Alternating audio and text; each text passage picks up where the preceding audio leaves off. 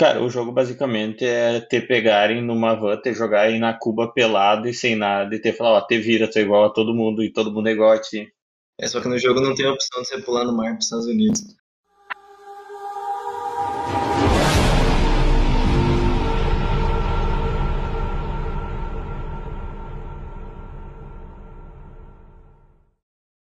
E aí, seus neoliberais entreguistas, certo? Uh, começando mais um episódio aqui do Liberalizando Podcast, agora o nosso quarto episódio. E hoje nós vamos falar sobre Round 6. Mas antes de qualquer coisa, vamos apresentar. Eu sou o Daniel Gomes, seu host para esse episódio, como sempre. E comigo hoje, aqui o Pinto. Dale. Pedro Basso. Raúba. E o Nicolas. Buenos dias. Vários estreantes hoje. Acho que hoje a maioria ANCAP não está prevalecendo. Sou só eu, se pá. Amém. Vamos ter um episódio de paz. Até o fim do ano eu converto todo mundo. Acho que não vai rolar, cara. Bom, pessoal, antes de a gente começar, então, vamos seguir com o resumo da obra. Uh, Round 6 é uma série que tá bem alta aí, acho que o pessoal que assistiu, assistiu faz pouco tempo, mas é sempre bom dar uma refrescada na nossa memória. E, bom, para você que não assistiu ainda, spoilers, então, se tu não gosta de spoilers, assiste a série antes, depois volta para cá para o episódio. Se não, não tem problema, fica aí. Vamos pro resumo. Round 6 é uma série situada na Coreia do Sul. O personagem principal, Seung Ji-hoon, é um homem de meia idade, divorciado, que mora com a mãe, é viciado em jogos e, e está afundado em dívidas. Após um dia ruim, ele conhece um homem que o convida para jogar um jogo simples. Se o estranho ganhasse, ele poderia dar um tapa no protagonista. Se Ji-hoon ganhasse, o homem lhe daria dinheiro. Após jogar algumas rodadas, Ji-hoon consegue tirar uma boa quantia de dinheiro que lhe entrega. E o homem lhe entrega um cartão com um número e o diz para que ligasse se quisesse jogar outro jogo por ainda mais dinheiro. Jun aceita e após ser sedado e levado para uma van, ele se encontra em um ambiente com 465 outras pessoas, uh, que vestem marcações, macacões iguais e numerados.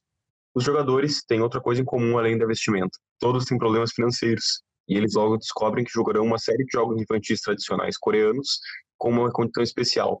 Quem for eliminado, morre. Em qualquer momento, a maioria pode votar por parar de jogar. No entanto, se isso ocorrer, ninguém recebe dinheiro algum. Então, pessoal, o que vocês acharam aí da série para começar o nosso episódio? Quer começar?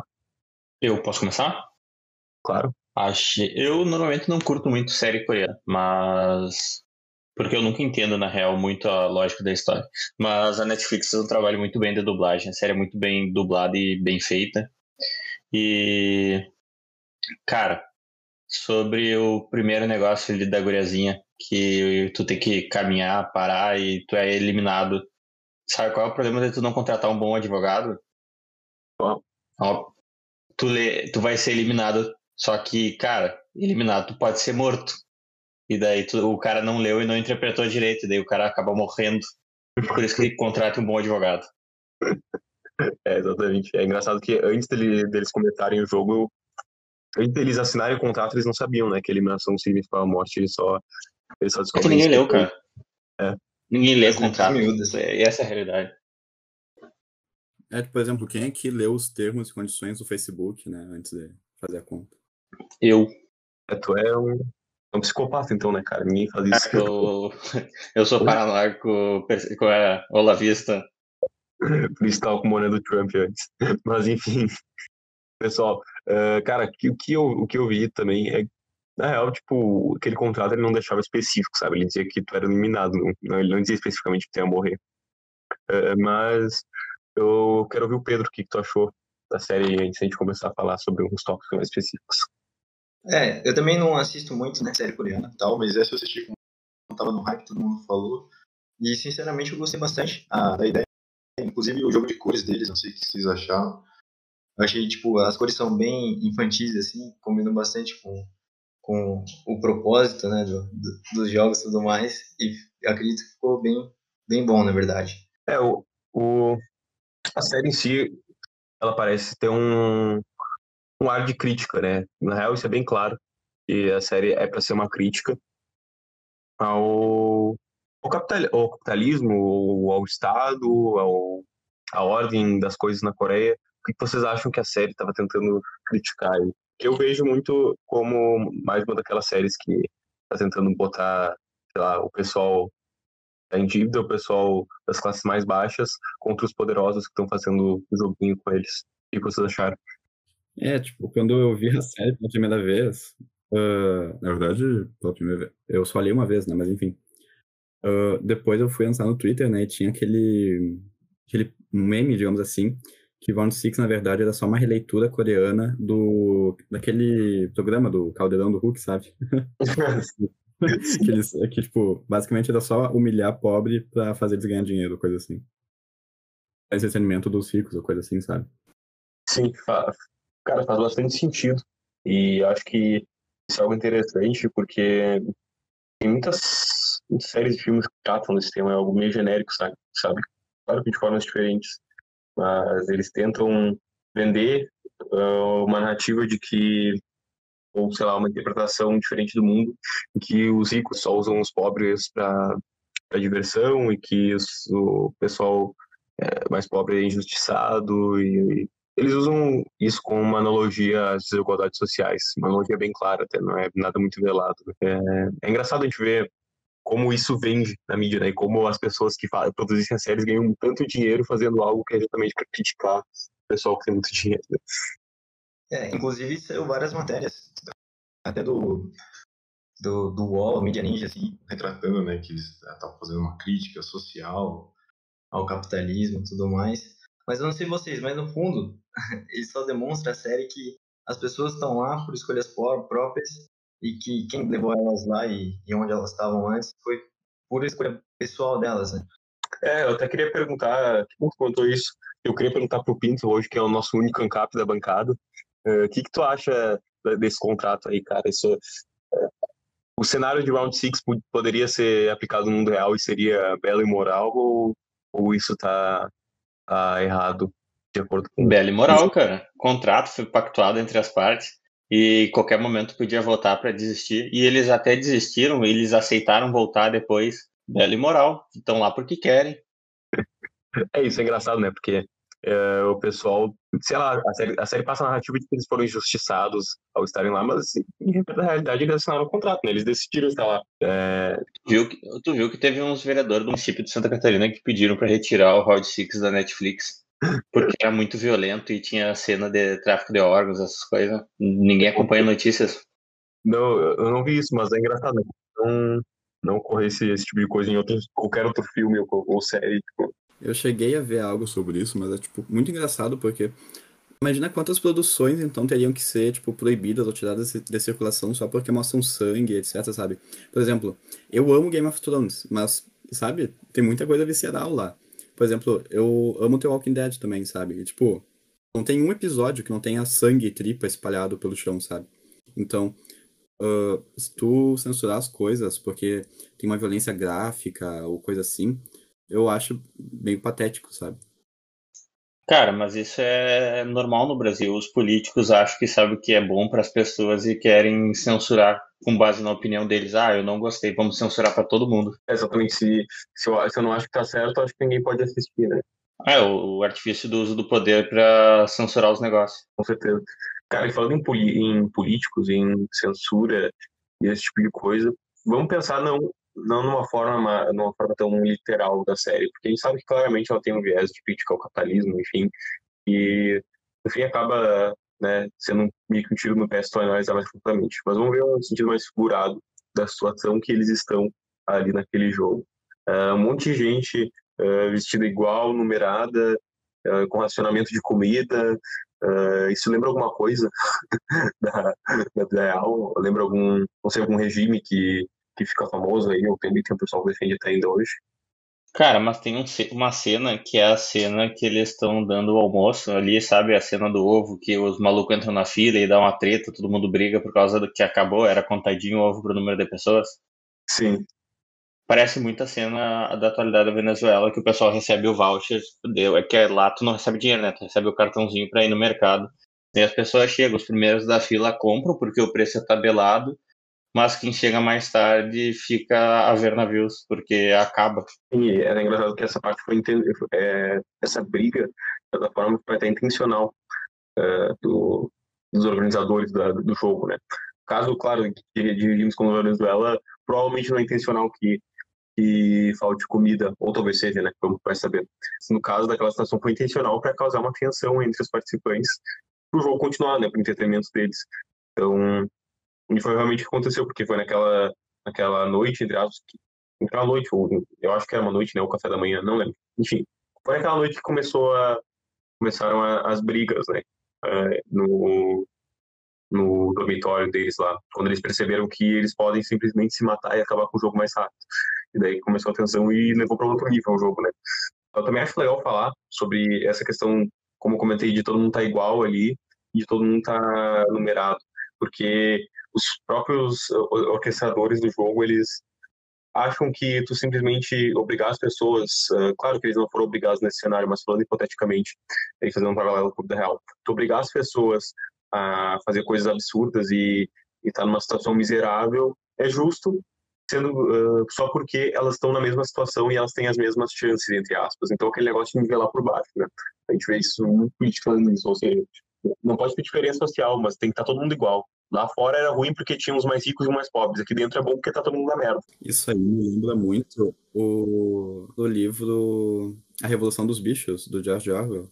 Que, tipo, basicamente começa assim, né? O, por exemplo, ah, o fazendeiro ele nos oprime, né? Por exemplo, ele tira o leite das vacas, ele tipo, tira dos terneiros, coisa e tal. Os ovos ele leva.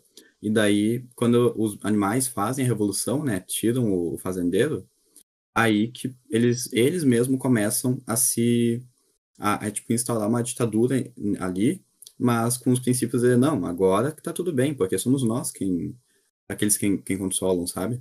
Não é mais fazendeiro. Mesmo que estivesse pior, o fato de serem eles era tornava tudo melhor. Cara, eu acho muito acho muito legal que esse livro Revolução dos Bichos é praticamente a cartilha de todo jovem que gosta de política se eu não me engano, é a segunda ou terceira vez que a gente fala sobre ele em alguma coisa ligado a, ao podcast. E então fica a recomendação, se você gosta um pouco de política, é um baita livro porque ele é muito simples e ele passa muito muitas ideias dos governos autoritários de esquerda. Sim, é, acho, que, acho que é o terceiro, terceira vez que a gente cita, acho que a gente citou em todos os episódios até agora, menos o, o anterior com o Rafa Lima, porque era sobre música. É, e, e, eu não sei vocês, mas essa parte de lá por baixo, de todo mundo ser igual, na prática, no próprio jogo, ela não se mostrou eficaz, porque o grupo das pessoas mais fortes, elas se reuniam. Então isso mostra que, na, na, na, teoria é até bonito de falar, né, as pessoas vão estar todas iguais, mas na prática elas têm diferenças e, e desigualdades, é natural meio que ter uma desigualdade Cara, pode ser até meio cuzão que eu vou falar, mas é muito do instinto humano de sempre buscar uma vantagem. Tu tá numa situação em, em que tu tá desconfortável, tu vai buscar alguma forma de ter uma vantagem, sabe? Os mais fortes se juntaram com os mais fortes e as pessoas mais fracas ficaram procurando pessoas mais fortes para deixar o grupo mais forte. É, é legal de comentar isso porque não adianta a gente querer dizer, ah, tá todo mundo tá todo mundo igual, tá todo mundo no mesmo nível aqui, porque as pessoas naturalmente têm as, as próprias diferenças. Então, não adianta colocar o, o aquele velho, número um lá, e aquele cara que tem a tatuagem no pescoço. Eu não vou lembrar. Vocês não acharam ele parecido com o Maradona? Pareceu uma, uma versão xing do, do Maradona. Maradona coreano. É, parecia mesmo, né?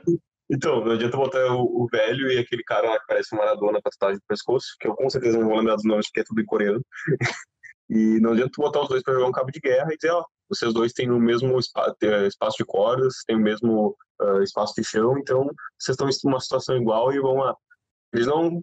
E não adianta tentar forçar a igualdade nas pessoas. É isso que a gente vê muito na sociedade. As pessoas tentando forçar algo que simplesmente é impossível de ser forçado. Cara, o jogo basicamente é te pegarem numa van, te jogarem na Cuba pelado e sem nada, e ter falar, ó, te vira, tu é igual a todo mundo e todo mundo é igual a ti. É só que no jogo não tem a opção de você pular no mar para os Estados Unidos. Saia nada, mas até os brasileiros já estão saindo nada. Isso me lembra uma realidade também, por exemplo, nos países mais ricos, por exemplo, nos nórdicos, né? Da questão da igualdade de gênero, assim, na, na faculdade. Que mesmo quando eles fizeram, né, essa questão de que tipo, tem que ter 50% mulher, 50% homem, mesmo assim houve diferença, sabe, no ingresso. Tipo, tinha mais mulheres na, nos cursos, assim, que lidavam mais com com humanidades, né, enfermagem, etc. E os homens eles foram mais para engenharia e essas coisas. E mesmo assim, sabe, tu não tem como forçar a igualdade se ela não existe, entende? Então, eu acho que isso se encaixa muito bem nessa, nessa perspectiva também, porque uh, é uma tendência, né, governos progressistas da esquerda, etc., eles tentarem forçar isso, sendo que não é uma coisa natural, não é uma coisa que naturalmente se desenvolve e nem artificialmente é possível. Cara, é, e uh, igualdade é muito coisa de comunista, na real. Porque quem gosta de todo mundo igual é comunista, que é todo mundo se fudendo. Se tu é um pouquinho mais liberal, tu prega a equidade, né? O governo tenta auxiliar as necessidades das pessoas. Ele não intervém em tudo, mas pelo menos supre as necessidades básicas. Um pouquinho falando sobre liberalismo, que Eu tentando ser um pouco menos ANCAP. e falando dessa distopia, essa, esse contraste entre capitalismo e comunismo, uh, isso é algo bem, bem relevante na parte da Coreia, né? porque você tem lá a Coreia do Norte, que é um regime autoritário uh, comunista, enfim, totalmente fechado, você tem a, a Coreia do Sul, que é, é um país uh, bem livre e bem capitalista. Então tem essa distopia bem grande. E eu acho, cara, uma cena que eu achei absurda na série, que eu acho que eles passaram muito na militância, é, se não me engano, acho que no quarto, quinto jogo, aquele que eles estão jogando das bolinhas de gude, e tem a, a, moça que fugiu da Coreia do Norte lá, tá conversando com a outra. E ela fala que era, que era muito ruim na Coreia do Norte, não sei o que, não sei o que. E daí ela fala que, mas quando ela chegou na Coreia do Sul, ela eh, não tinha dinheiro tudo mais, e a vida era ruim mesmo assim. E, e a outra moça que ela, com quem ela está conversando vai lá e pergunta, ah, mas uh, então quando tu veio para a Coreia do Sul melhorou alguma coisa? Ou, ou aqui é melhor? Ela faz uma pergunta assim. E eu acho que a outra mulher não responde, mas ela dá a entender que é a mesma coisa, sabe? E isso eu achei completamente absurdo, sabe? Porque tu imagina tu viver na Coreia do Norte, aí tu vir para a Coreia do Sul. Mesmo que tu for uma pessoa, pessoa sem dinheiro, que tá endividada, como que pode ser a mesma coisa tu viver num regime com a Coreia do Norte, onde o governo escolhe o teu corte de cabelo, e tu vê na, na Coreia do Sul sendo com menos dinheiro, cara. Isso foi uma militância que eu achei completamente absurda da série, algo que não dá para ser justificado, sabe? Cara, é muito aquele clichêzão, né, do muro de Berlim, quando ele caiu, para que lado o pessoal correu? Ninguém correu pro lado comunista. Isso é também meio que ignorar, tipo, que as pessoas fazem muita loucura para sair da Coreia do Norte, sabe? E tanto que tem uh, pessoas que conseguiram escapar da Coreia do Norte, que vão para os Estados Unidos, não é? E, e, lá elas dão palestras, elas falam quão ruim que era a situação lá. Eu não vou me lembrar agora de nomes, mas tem uma, uma, uma guria que, se não me engano, a mãe dela, inclusive, foi estuprada, né? Pra sair. Que eles saíram por via China e lá acontecem muitas loucuras, sabe? A esse nível. Que, tipo, tu paga quantias exorbitantes, tu, teu corpo é violado, basicamente, tu, são condições horríveis que tu é submetido para sair de lá. E parece que só ignoram isso, sabe? Porque a militância é acima de tudo, entende? É, e fora que se a própria fosse ao inverso, fosse feito na Coreia do Norte, fosse um, uma crítica ao sistema norte-coreano, a série nunca ia ter, ia ter ido para Netflix. E no, na Coreia do Sul, que é capitalista, eles podem criticar o próprio sistema. Cara, primeiro se fosse gravado na, no lado comunista não tinha nem ido, não tinha nem sido gravado, tinha matado todos os câmeras. Não pode fazer crítica ao governo. Não tem mídia. É, tu não pode criticar nenhum sistema, né, cara? Isso que esse ponto me deixou, cara, quando eu, quando eu vi isso na série, já era claro que era uma, uma série, né, com viés crítico ao capitalismo, mas quando eu vi essa, essa parte que ela meio que tenta igualar o sofrimento uh, de um norte-coreano com alguém que mora na Coreia do Sul e e achar tipo, cara, isso não tem, não tem como tu achar isso aceitável, sabe? E não tem como tu imaginar como uma pessoa que mora na Coreia do Sul, que foram os produtores da série, que, enfim, os roteiristas, conseguiram fazer um paralelo desse, sabendo de todas as dificuldades, porque mesmo na série eles incluem uh, a, moça, essa moça da Coreia do Norte, tentando uh, trazer a mãe dela para a Coreia do Sul, porque o irmãozinho dela já está lá e está no orfanato, enfim. Então eles sabem da realidade, e mesmo assim eles tentam eles fazem uma crítica a um sistema, provavelmente com a ideia de trazer um sistema mais parecido com o vizinho totalmente absurdo que eles têm. Cara, eu acho louco que toda vez que alguém tenta fugir desses sistemas autoritários, eles, o caminho é os Estados Unidos. Tipo, o México nem é tão autoritário, mas ele tem intervenção do Estado na economia, então não tem uma economia desenvolvida. Uh, tipo, os Estados Unidos têm que fazer uma um controle rígido da fronteira por causa dessa evasão das pessoas, né? Senão todo mundo ia sair do México e morar no Texas. E o, os, Estados, os Estados Unidos hoje nem é um país tão livre, se for ver, faz horas que vem sofrendo política intervencionista, tanto na economia como na, nas políticas sociais. E mesmo assim, um país que não é tão mais livre como já foi no passado é melhor que os países que sofrem com governos autoritários. Cara, é, é um absurdo completo. E falando, cara, do, dos jogos, um pouco da, da situação ali uh, que eles estavam, como que a gente consegue fazer um paralelo uh, do, deles terem que jogar uh, jogos em que eles arriscam a vida com a vida real? Como que a gente pode relacionar isso e, e que crítica vocês acham que eles estão tentando fazer com esses jogos infantis e enfim, as pessoas arriscarem tudo por dinheiro, inclusive de, é, resolverem voltar pro jogo só pelo dinheiro, com a vida real. Que, que mensagem vocês acham que a série quer passar? Cara, isso? a mensagem é muito clara. É o pessoal que sai da Venezuela atravessa o país inteiro para tentar entrar no Brasil, que nem é um país tão melhor, e morre no caminho, sabe? Tu arrisca tudo que tu tem, toda a tua vida, faz a tua vida, toda a economia para te atravessar o país inteiro e se jogar dentro de um país um pouco melhor, para te ter uma qualidade de vida superior. É, e eu não sei vocês, mas também pode traçar um paralelo do próprio estado seu jogo. Então, basicamente, é, o jogo você tem que jogar o jogo, que é a vida real, você tem que você tem que produzir, você tem que pagar imposto e provavelmente, por exemplo, se você não pagar imposto, você vai ser preso. E no, no jogo a gente pode até extrapolar, falar que o, os organizadores do jogo, ele, eles fazem o papel do estado máximo, que o papel do estado máximo é matar. Então eles podem matar sem dar nenhum sem, sem precisar explicar o porquê, entendeu? Meu Deus, me deu uma ideia muito boa. É. Vou ter que criar o jogo Sobreviva a Burocracia do Estado. Tipo, tu fica doente, tu vai pra fila do SUS. Tu quebra uma empresa, tu tem que ir na prefeitura tirar um alvará. Mas esse Meu jogo Deus. ia ser muito chato. Você ia ter que ficar horas na fila. Isso você chama vida real, cara. O jogo ia ficar carregando pra sempre, sabe? Tipo, o tela de carregamento ia ser a fila do SUS. fila da Caixa Econômica, tá ligado? Você faliu, você tem que tirar o auxílio emergencial. Vá para a fila da caixa. Um jogo de tabuleiro, um jogo da vida, né? Só que aí, tipo, Meu Deus, o cara vai ter que fazer isso. A, a receita.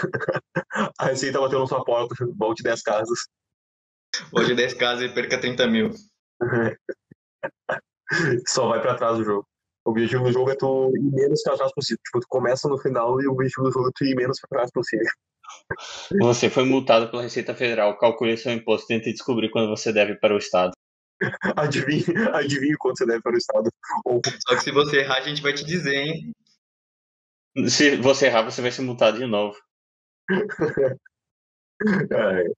Eu não sei vocês, mas se o Estado, se, se o jogo fosse um Estado, por exemplo, ele não ia pagar o, o, o cara que ganhou o jogo, ele não ia pagar de uma vez, ele ia parcelar em 10 anos que não estão fazendo o precatório. Que 10 anos, cara? Ia dar precatório do Estado que tu, Sato não vai receber, o governo vai parcelar. Vai parcelar em 10 anos.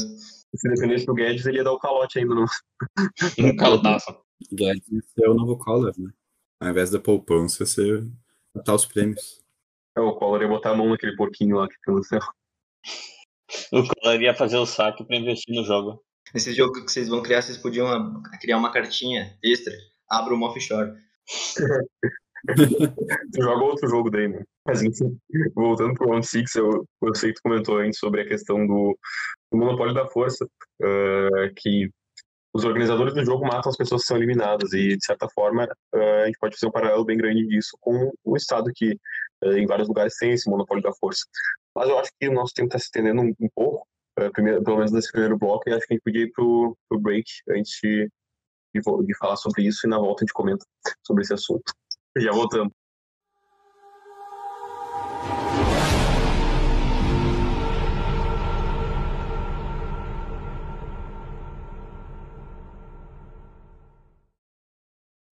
Esse podcast tem o apoio do Clube Farroupilha e do Students for Liberty Brasil.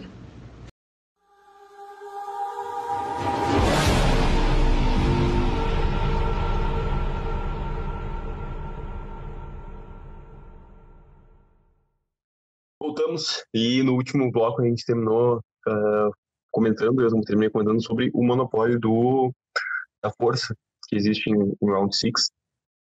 E eu acho interessante a gente a gente falar sobre isso, porque eu fazer um paralelo com o vida real, né? Uh, da, as pessoas, os jogadores naquele jogo, eles até têm confrontos físicos, mas eles não têm nenhum tipo de armamento, nenhum tipo de, de forma. Uh, de uma forma efetiva de se defender. Tanto que eles têm que fazer aquelas barricadas improvisadas e quem controla a situação e quem decide quando vai parar a violência são os organizadores do jogo.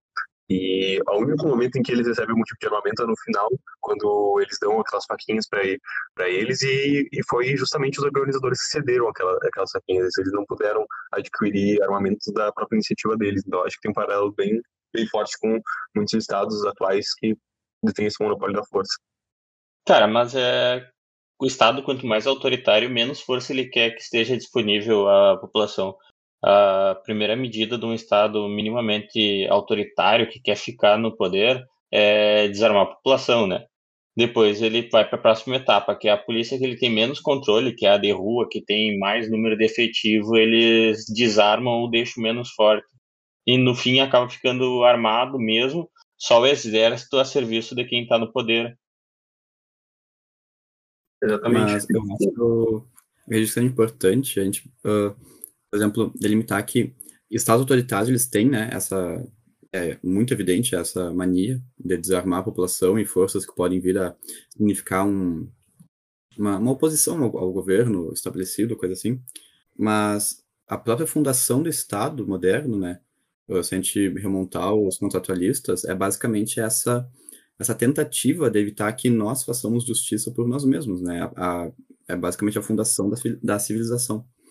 Isso, né? Porque quando nós deixamos, quando a justiça é exercida por nós mesmos, né, isso se chama barbárie. Mas agora, entre ter armas para fazer justiça pelas próprias mãos e ter armas para se defender, aí é uma grande diferença, uma diferença absurda e que, infelizmente, a, a esse desarmamento que a gente tem hoje em dia, em diversos países, inclusive no nosso, né, é, que houve a campanha de desarmamento no início do, do século agora, Uh, isso é óbvio que é uma tentativa uh, autoritária, despótica, sabe? Eu, é impossível tu, tu conviver bem com um governo que queira te desarmar e impedir o teu acesso a armas para tua própria defesa. Ô Dani, Diga. tu assinou o contrato social? Cara, eu já saí do ultra da minha mãe com a caneta para assinar o contrato social. Eu não assinei, por que eu tenho que aceitar? eu tô brincando. Mas, é, mas, o, mas quem estava no Round 6 literalmente assinou o contrato era o contrato social, mas... Então, mas... Cara, dá, é exatamente o que, o que vocês falaram. O pessoal que tava ali, eles não estavam querendo fazer justiça com, com as próprias mãos, entre aspas. Eles estavam, principalmente os protagonistas, eles estavam querendo se defender de uma agressão que veio por parte de outra pessoa. E o único que poderia defender eles naquela situação era, eram os organizadores, que nesse nosso paralelo seria o Estado. E o Estado foi isso essa questão, os organizadores.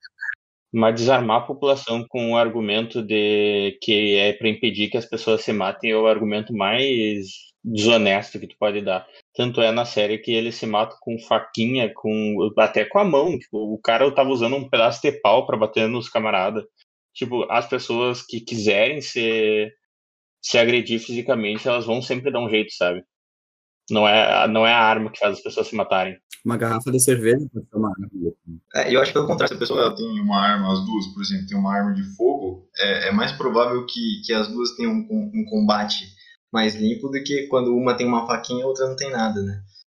Exatamente, cara. E, tipo, a, a, arma meio que nivela a situação, né? Porque o, o pessoal, mais, aquele grupo de pessoas mais fortes que se reuniu, eles claramente tinham uma vantagem física sobre os outros. Naquele cenário de agressão e de poder matar os outros, eles claramente estavam em vantagem. Se, se o, os outros participantes pudessem ter uma arma, por exemplo, eles poderiam nivelar a situação, porque a, a capacidade física não ia ser um componente tão tão relevante. E a capacidade física muitas vezes é algo genético, algo que tu não pode controlar nas pessoas. Então, as armas, de certa forma, botam as pessoas em questão de igualdade, na questão de defesa e na questão de agressão também. Cara, é aquela coisa, se eu fosse pro Tec se eu fosse pro Texas, eu nunca ia assaltar um texano, né, cara? Tu sabe que ele vai estar armado. Exatamente, cara. E, tipo, o pessoal forte, do grupo forte, ele sabia que os outros não iam ter como se defender e que eles eram mais fortes que eles. Então, eles claramente podiam fazer o que eles quisessem, eles podiam, podiam matar todo mundo, não ia acontecer nada. Eles só não fizeram isso porque uh, o governo ou os organizadores, que, que são nesse nosso paralelo, interviram para que não acabasse o jogo ali só com todo mundo se matando. Isso. E além disso, na própria série, é, quem poderia salvar essas, as pessoas, por exemplo, mais fracas, era o Estado. Aqui no nosso paralelo está sendo os organizadores do jogo mas também podiam ser eles mesmos, porque por votação eles podiam sair. E eu não sei vocês, mas isso ainda demonstra que ainda há uma falha até no, na democracia. Porque se a maioria das pessoas quisessem ficar no jogo e sabendo que a maioria ia morrer, eles basicamente estavam dando aval para matar outras pessoas. Cara, e é o que eu falei num episódio, acho que do V da Vingança ou do só teve dois, mas foi algum da ditadura da maioria. Tipo, eu tenho que esperar que a maioria queira parar de jogar para eu poder sair do jogo. Agora, eu, como uma pessoa livre de direitos, eu não posso sair sozinho, não faz nenhum sentido. Se fosse uma sociedade que pregasse pelo direito, uh, pela liberdade individual, eu ia poder sair a qualquer momento. Tipo, ah, pra mim deu, cansei, vazei. Só que não. É, a gente, a gente uh, tirando o fato de que eles assinaram um contrato para estar ali, pensando que eles imaginando que eles não estavam ali voluntariamente, isso um cenário hipotético, não poderia acontecer de uma pessoa só, eu quero sair, eu tô achando isso aqui uma desgraça, eu quero ir embora. A pessoa não podia, ela tinha que fazer com que a maioria tinha que decidir e foda-se a individualidade daquela pessoa, sabe? Porque, como a gente falou da Animal Farm, todo mundo é igual, só, nesse caso os organizadores são mais iguais que os outros, né? O contrato não vale. Exatamente, é. Tu, não adianta tu fazer um contrato que sempre vai ter uma brecha, no, uma brecha ali para tu contestar aquilo tu, o Estado meio que deturpa, deturpa a palavra das pessoas, né? Porque não adianta tu, tu dar tua palavra, tu assinar um documento falando que tu vai fazer aquilo, porque tu ainda tem segurança que a pessoa pode burlar aquilo de alguma forma legal e ter. Ah, daí o Estado vai vir com a justificativa que tu é hipo suficiente e não consegue cuidar de ti e ele vai ser o grande paizão e vai fazer tudo resolver teus problemas da tua vida. Mas eu acho que mesmo ele sendo esse paizão, por mais que ele seja organizado, que nem ele estava na série, traçando, continuando nesse paralelo, a gente vê que tem, tem os corruptos lá dentro, os caras que traficavam órgãos e tudo mais. Então a gente vê que, por mais que organizado seja, sempre vai ter uns caras corruptos no governo. E tu já notou que quem tem benefício é o que, uh, que auxilia os corruptos, né? Tipo, o cara era um médico lá, ajudava os caras que queriam uh, transportar órgão, que fazia a cirurgia, e ele recebia informação privilegiada. Se isso não é o Brasil, eu não sei. Exatamente, o cara que está lá em conluio com os organizadores é o cara que, que tinha as informações sobre, sobre jogos e que, tinha, que realmente esse sim tinha uma vantagem sobre os outros, né? Então, é, isso é um, igual você falou, é um paralelo escrito do Brasil. Da... Eu diria que é um Brasil micro. É um micro Brasil, ótimo. A gente pode fazer uma referência muito clara também à União Soviética, né? Que na teoria tudo era bonitinho, todo mundo era igual, mas no, no, na realidade os burocratas, os políticos, os membros dos partidos, os chefes do partido, o, os próprios ditadores, né, o Stalin, os que seguiram ele, né, no nome de presidentes ou primeiro-ministro, não lembro agora o título, mas sempre houve corrupção lá e na mas de fachada estava tudo bem, né? Sim, é. e e quando eles, os organizadores pegam esses corruptos, entre aspas, eles fazem todo, todo um escândalo lá, botam os caras enforcados na escada, como se aquilo não fosse algo que naturalmente acontecia, né? Porque afinal são pessoas, tipo, eles podem, tanto os participantes usar macacões iguais, quanto os, as pessoas que estão enforçando o jogo, que são o pessoal com as máscaras lá com o círculo, quadrado e o triângulo, eles podem estar todos vestidos iguais, mas eles são pessoas e, tipo, eles têm uma individualidade própria. Então, aquele, aqueles uh, dois é, guardinhas lá que estavam, dois ou três guardinhas, ou quatro, acho que eram quatro, não sei, enfim, que estavam que estavam traficando os órgãos, eles são pessoas, eles viram a oportunidade lá de lucrar, e claro que uh, num distúrbio moral completo, uh, eles foram lá e começaram a traficar o órgão das pessoas que ainda meio que estavam semi-vivas dos jogos. Então isso é algo natural. Eu acho interessante como essas séries, filme, tanto novela brasileira romantiza a pobreza, tipo, ser pobre é bonito, e o empresário sempre que é dotado de mais condições financeiras é sempre o cuzão, otário. No Brasil, o vilão sempre é o empresário. E na série, o cara que tinha grana era o cara cuzão que tava lá assistindo, tinha os caras para servir ele, tinha uma máscara diferente, e que claramente era um cuzão só porque tinha grana. Exatamente, só porque ele tinha grana, tipo, eles botam todos os pecados no cara. Como se ter grana era sinônimo de ser pecador. É, tipo, o cara, o cara, o cara tinha a luxúria lá de querer, tá, de querer abusar do, do garçom, ele tinha a vaidade de estar tá todo cuidado lá. Eles claramente eram pessoas atrapadas, tipo, eles não eram pessoas como qualquer outra, sabe? Parece que quando tu fica rico, tu, teu senso de moralidade acaba. E o próprio velho lá da série, ele, eu acho que ele pode representar uma classe política, né? Que passa de bonzinho e tal, mas no fundo era ele que estava organizando tudo aquilo. É o Boulos, cara. É o Boulos. Eu, eu sou do povo. Mano, mas não é só o bolo, sabe? Não sou muito fã dele, mas tem vários que são assim tá na política, que sempre pregam. Em Santa Maria, a gente tem vereadores que são assim, não vou falar nome, senão o processo vem, mas que pagam de sem dinheiro, de representante da classe mais pobre, mas quando tu vai na Câmara de Vereadores, tu vê que o cara é um baita cuzão, elitista do caralho e, e quer perpetuar um poder, sabe? Ele quer usar dessa massa para se manter eleito. Ah, mas agora falando de alguém, falando o nome mesmo, pode vir processo, o próprio ex-presidente Lula, né? Nossa, o cara foi indiciado por um monte de coisa, teve, rolou processo, ele não foi inocentado, foi, é, o que aconteceu foi só que os processos, enfim, ele tinha bons advogados, né, que fizeram, enfim, influência no, no STF e tudo mais. Foi só lobby político. Exatamente. O cara é muito corrupto, mas paga de bom, de bom samaritano. Ele, inclusive, aquelas frases, né, que ele diz que não tem viva alma mais honesta que ele no Brasil, coisa assim. Ele paga de bom samaritano, mas no final todo mundo sabe que ele não só roubou, como ele montou um baita mecanismo de corrupção no, no sistema governamental brasileiro. E não só brasileiro, né? Ele fez influência até internacional em corrupção. Então, uh, dá para fazer esse paralelo muito bem com ele. Cara, mas é, não é só o Lula, né? Não tô acusando ninguém de corrupção, mas tipo o Bolsonaro comendo pão com. Leite condensado. Com, como é? Leite condensado, pagando de sem grana, só que o cara ganha um salário de 30 conto. Mais os penduricários, né? Fora os auxílios, mas 30 conto de só de grana. E as férias. E o cartão corporativo. Daí o cara quer vir com um discurso belo e moral de que ele é, algo, é gente como a gente, só que ele ganha 30 conto.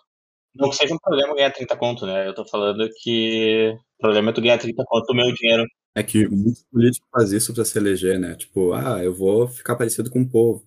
Por exemplo, Getúlio Vargas, né? Ele saía, tipo, na rua assim, a paisano, sabe? Tipo, vestido normal, que nem as pessoas. Mas na verdade ele era o ditador do Brasil, sabe? Cara, mas tá na cartilha de todo ditador, né? Ele tem que se identificar com quem ele tá querendo ditar.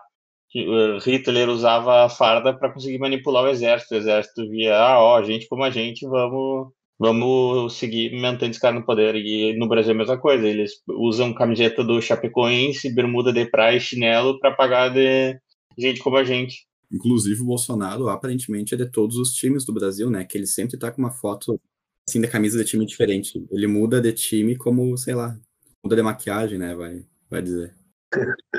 e é, cara, e e essa questão dos, do, dessa divergência que eles colocam e eles romantizam a pobreza é, foi o que, a gente estava comentando no começo do, do episódio. Eles romantizam, tu tá na pobreza porque a pessoa, a pessoa pobre, a pessoa que tá na merda lá é batalhador, se, ela sim é batalhadora, ela sim que merecia ter alguma coisa na vida e ela é que mais se pode. Claro, não tô dizendo que pessoas que menos favorecidas não, não lutam pela, ter dinheiro, não, não trabalham e muitas vezes trabalham muito, mas o problema nesse, nesse discurso é dizer que o culpado para essas pessoas estarem na merda, na pobreza, são os organizadores do evento, que são o pessoal rico, e já retratar as pessoas como se fosse uma pessoa completamente que não tem nenhum senso moral e que estaria disposta a fazer aquilo, sabe?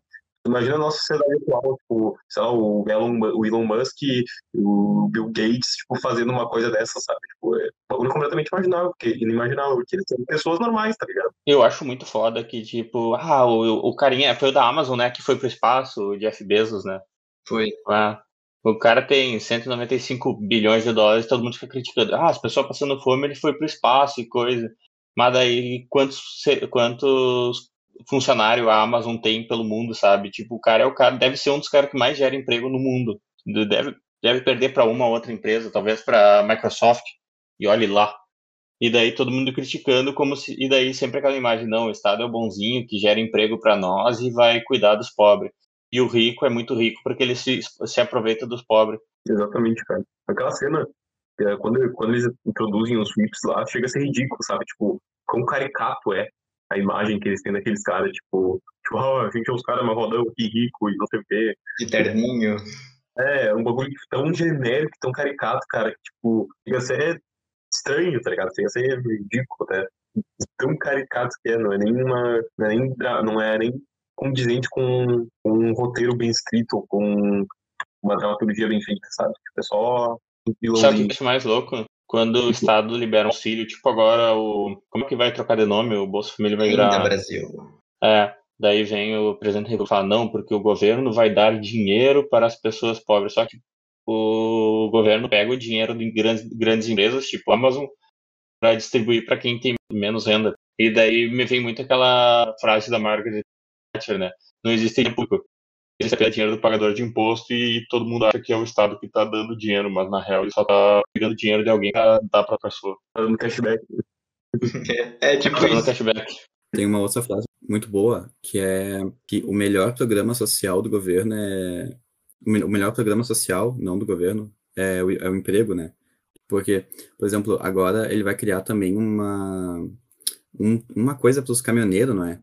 Que, e, tipo, Bolsa diesel. Nada a ver, sabe? Bolsa de subsídio diesel já tem, cara. É, não, mas ele, se não me engano, ele vai criar, tipo, um, uma coisa assim que ele vai. Ele vai dar, tipo, algo extra também, sabe? Tipo, Bolsa Família, coisa assim. Só que, para caminhoneiro, só que a própria, o próprio sistema rodoviário é horrível, entende? Por exemplo, uh, teria, seria muito melhor para o país e também para os caminhoneiros, né, uh, com os empregos que isso acabaria criando, facilitando logística e tudo mais, se a gente adotasse o sistema ferroviário, por exemplo, ferroviário, sabe?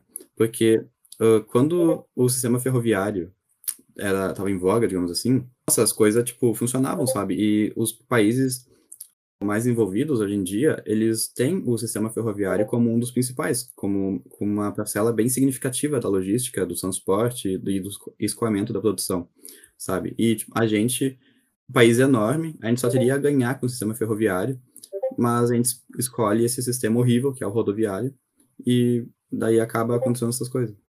É que o sistema rodoviário não tem como tirar várias fotinhas para depois levar para o seu eleitorado, né? Cara, eu acho muito louco o pessoal reclamando, ah, não tem emprego e coisa, a culpa é do, do Estado capitalista e ah, ah, e uh, Mas daí quando vem uma empresa enorme, tipo a Mercado Livre queria fazer um galpão de logística no Rio Grande do Sul para distribuir, né? E daí quando vem uma empresa que vai gerar muito emprego, vem um Estado e inventa uma burocracia besta para a empresa existir e abrir um Estado vizinho. A política governamental que devia ser melhor, que é dar emprego, gerar, gerar situações que abram empresas, empresas para ter emprego, ela vai lá e faz bem o contrário, ela faz a empresa sair daqui. É um negócio louco. E daí o pessoal, não, mas o Estado está defendendo meus direitos. Recentemente a Ford saiu, né? Deu uma bafafá também. Cara, eu não entendo como tem empresa no Brasil ainda. Pensando nesse sentido, tipo, aquelas pessoas que estavam ali mascaradas, elas provavelmente eram empresários, porque tudo que a entender é isso, né? Porque não dava a entender que eles eram burocratas do, do governo ou algo assim.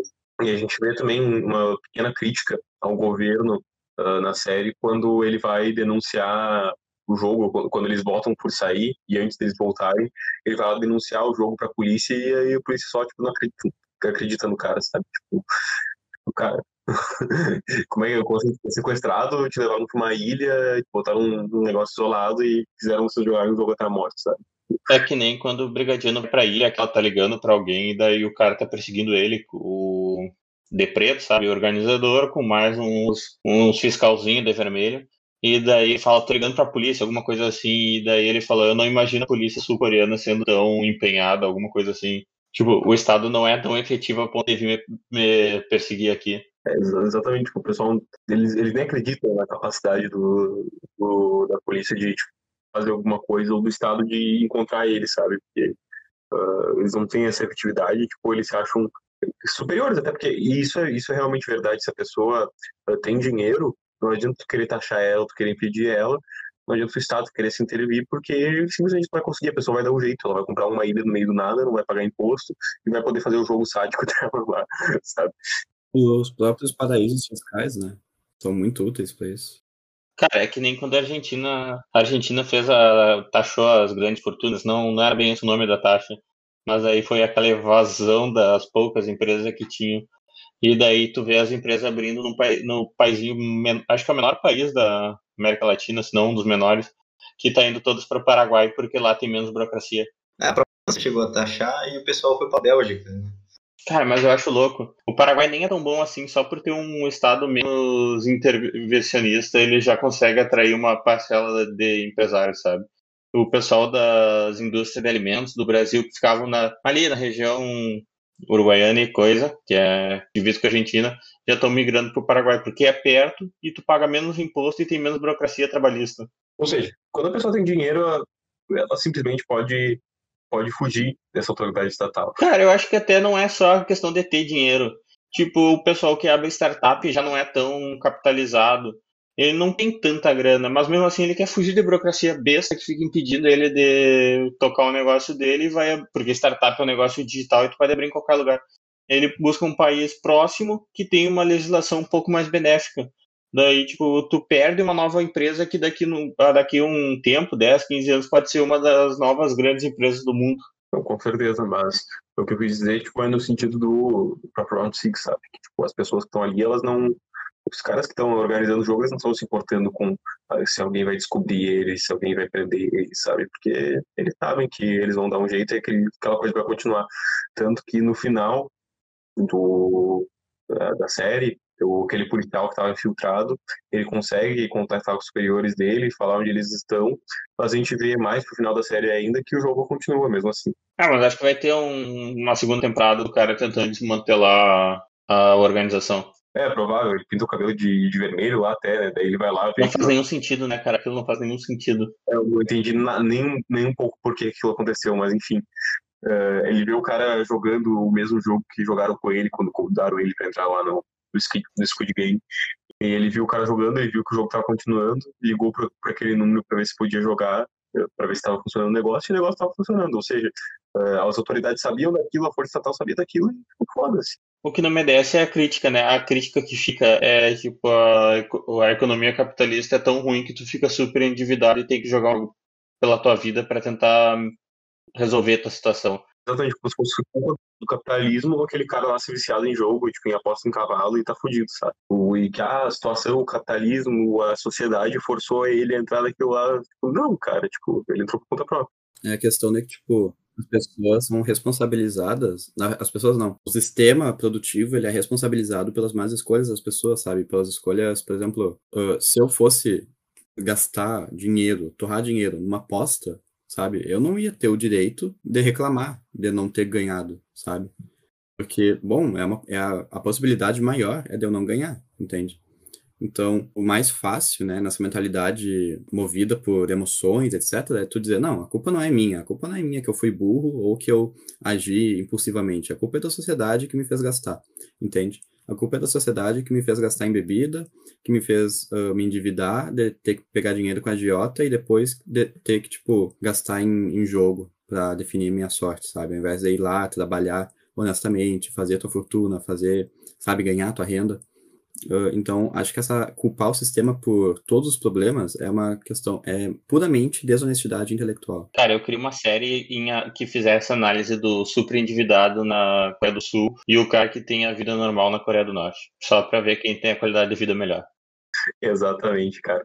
E é isso, cara. As pessoas. E, e, essa questão de culpar a sociedade, de culpar o ambiente pelos seus próprios erros é, é uma margem muito grande para as ideologias autoritárias, eh, como uh, o próprio comunismo e ideologias até nem autoritárias, mas ideologias mais voltadas para a esquerda e voltadas para uma regulamentação do mercado. É aí que elas se aproveitam, né, pessoa culpando as próprias falhas na sociedade. Mas, pessoal, o papo tava bom, mas a gente está chegando já agora no, no nosso tempo, ódio. Então, se eu não terminar, o nosso produtor aqui vai, vai nos matar. É, mas antes da gente terminar, eu queria dar alguns avisos que a gente esqueceu de dar no começo. Coisa bem básica, sigam o Clube Farroupilha no, no Instagram, arroba e sigam o Liberalizando também no Instagram, arroba liberalizando.podcast. Pra ficar a parte de todos os episódios aí que estão saindo, dos nossos cortes também. Divulguem, falem pros amigos que a gente precisa de audiência para continuar com esse negócio aqui, porque afinal a gente é capitalista mesmo, a gente quer que essa coisa cresça, senão a gente vai parar. Mas é isso aí. Não existe podcast grátis. É, exatamente, não existe podcast grátis. E, se, inclusive, se quer apoiar o projeto aí, quer quer dar alguma força, quer dar um patrocínio, se tem uma empresa, se tem um dos grandes empresários que organizou o Round Six, não tem problema, pode nos dar dinheiro que a gente faz propaganda pra ti aqui. Cara, e aquela coisa também, deixa eu só dar uma mensagem. Uh, não existe podcast grátis, mas anunciar, divulgar, dá muito, muita ajuda, é quase uma contribuição e é praticamente gratuito para a pessoa. Ela só vai perder tempo da vida dela. Exatamente. E os outros aí, Pedro, quer dar uma consideração final? Não, basicamente agradecer vocês aí pela oportunidade do primeiro podcast e queria dizer que foi muito legal. Ué, Nicolas. Obrigado aí a todos os ouvintes, né? Espero que tenha proporcionado né, uma curiosidade, uma instigação, uma reflexão maior acerca não só da série, como também de vários aspectos uh, da nossa vida em sociedade, em relação ao Estado, né? E é isso, não deixem de seguir os próximos. Isso aí, pessoal. Fiquem ligados no Liberalizando. Muito obrigado e até mais. Aí, galera, libera as ruas desse mau humor. Libera geral.